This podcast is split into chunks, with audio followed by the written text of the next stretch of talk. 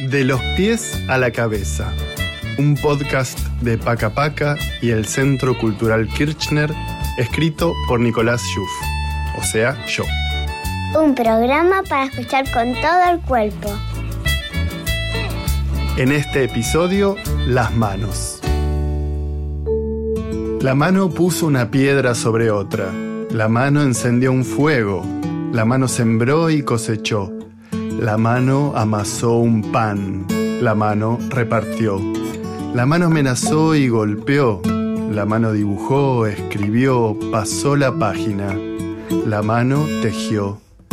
La mano fabricó un instrumento y lo hizo sonar. La mano empuñó un arma y disparó. La mano acarició. La mano curó. La mano levantó un pulgar, cruzó los dedos, señaló la luna y las estrellas. La mano dio y recibió. La mano aferró a otra mano, que aferró otra mano, que aferró otra mano. La mano habló con señas, dijo, hola, nosotras construimos el mundo. Todas las historias son también historias de manos.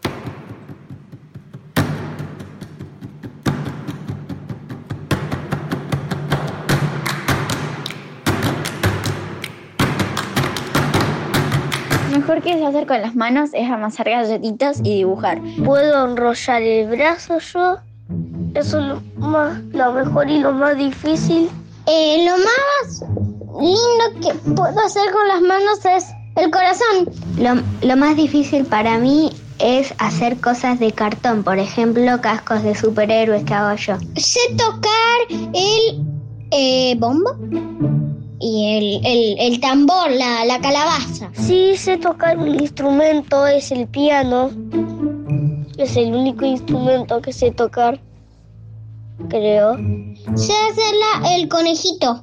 Pones las manos en el piso y los pies en el piso y saltas el lado opuesto al que estás. Me gusta usar guantes para cuando hace frío. Me, me encanta los guantes que me compró la abuela. Me encanta dar abrazos y le doy abrazos a mi mamá, a mi papá, a mis hermanos, a mis mascotas y a mi mejor amiga Ari, que es mi vecina. Sí, me gusta dar abrazos. Y la persona que más abrazos seguido es, creo que a mis amigos y a mi mamá y a mi papá y a mis hermanos no mucho.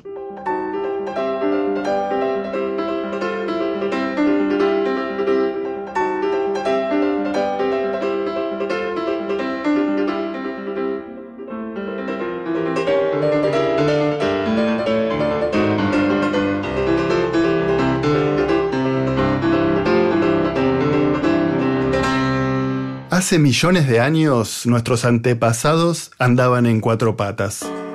Un día empezaron a erguirse y a caminar en posición vertical.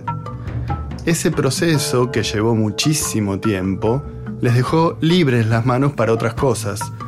Por ejemplo, para fabricar utensilios y obtener alimentos nuevos, e incluso para cocinar. Y todo eso ayudó a la expansión del cerebro. Así que caminar y usar las manos fueron hechos decisivos para que nuestra especie se transformara poco a poco en esto que somos.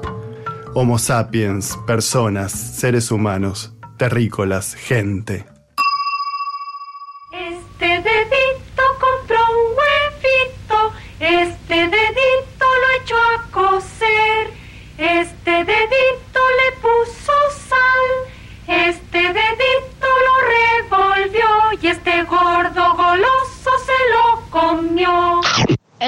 De manos que más me gusta es chocolate y ahora lo voy a jugar con mi hermana.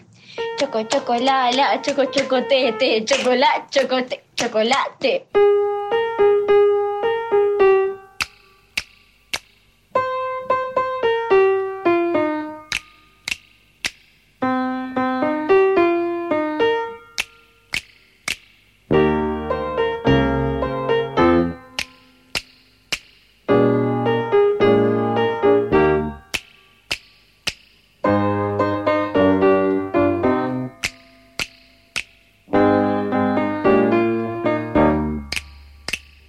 Si alguien te lleva de la mano, te das cuenta de que la mano tiene corazón.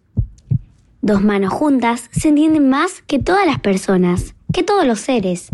Están juntas completamente. Si alguien te lleva de la mano, solo la mano vive. El resto del cuerpo está desmayado. La mente duerme y vas como un barrilete a cualquier lugar que siempre te sorprende. Miren las palmas de sus manos. Van a ver que están marcadas por líneas y liñitas. Hay gente que cree que esas marcas dicen cosas sobre nuestra personalidad y nuestro futuro y practican la lectura de la palma de la mano. A esa práctica la llaman quiromancia. Tiene miles de años de antigüedad.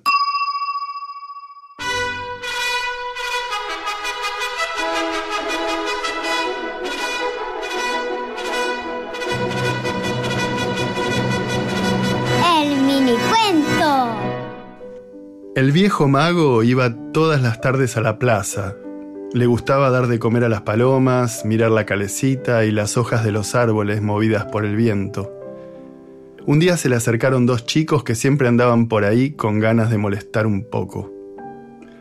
Dicen que usted es mago, le dijo uno, pero para mí son puras mentiras, jamás lo vimos hacer ningún truco.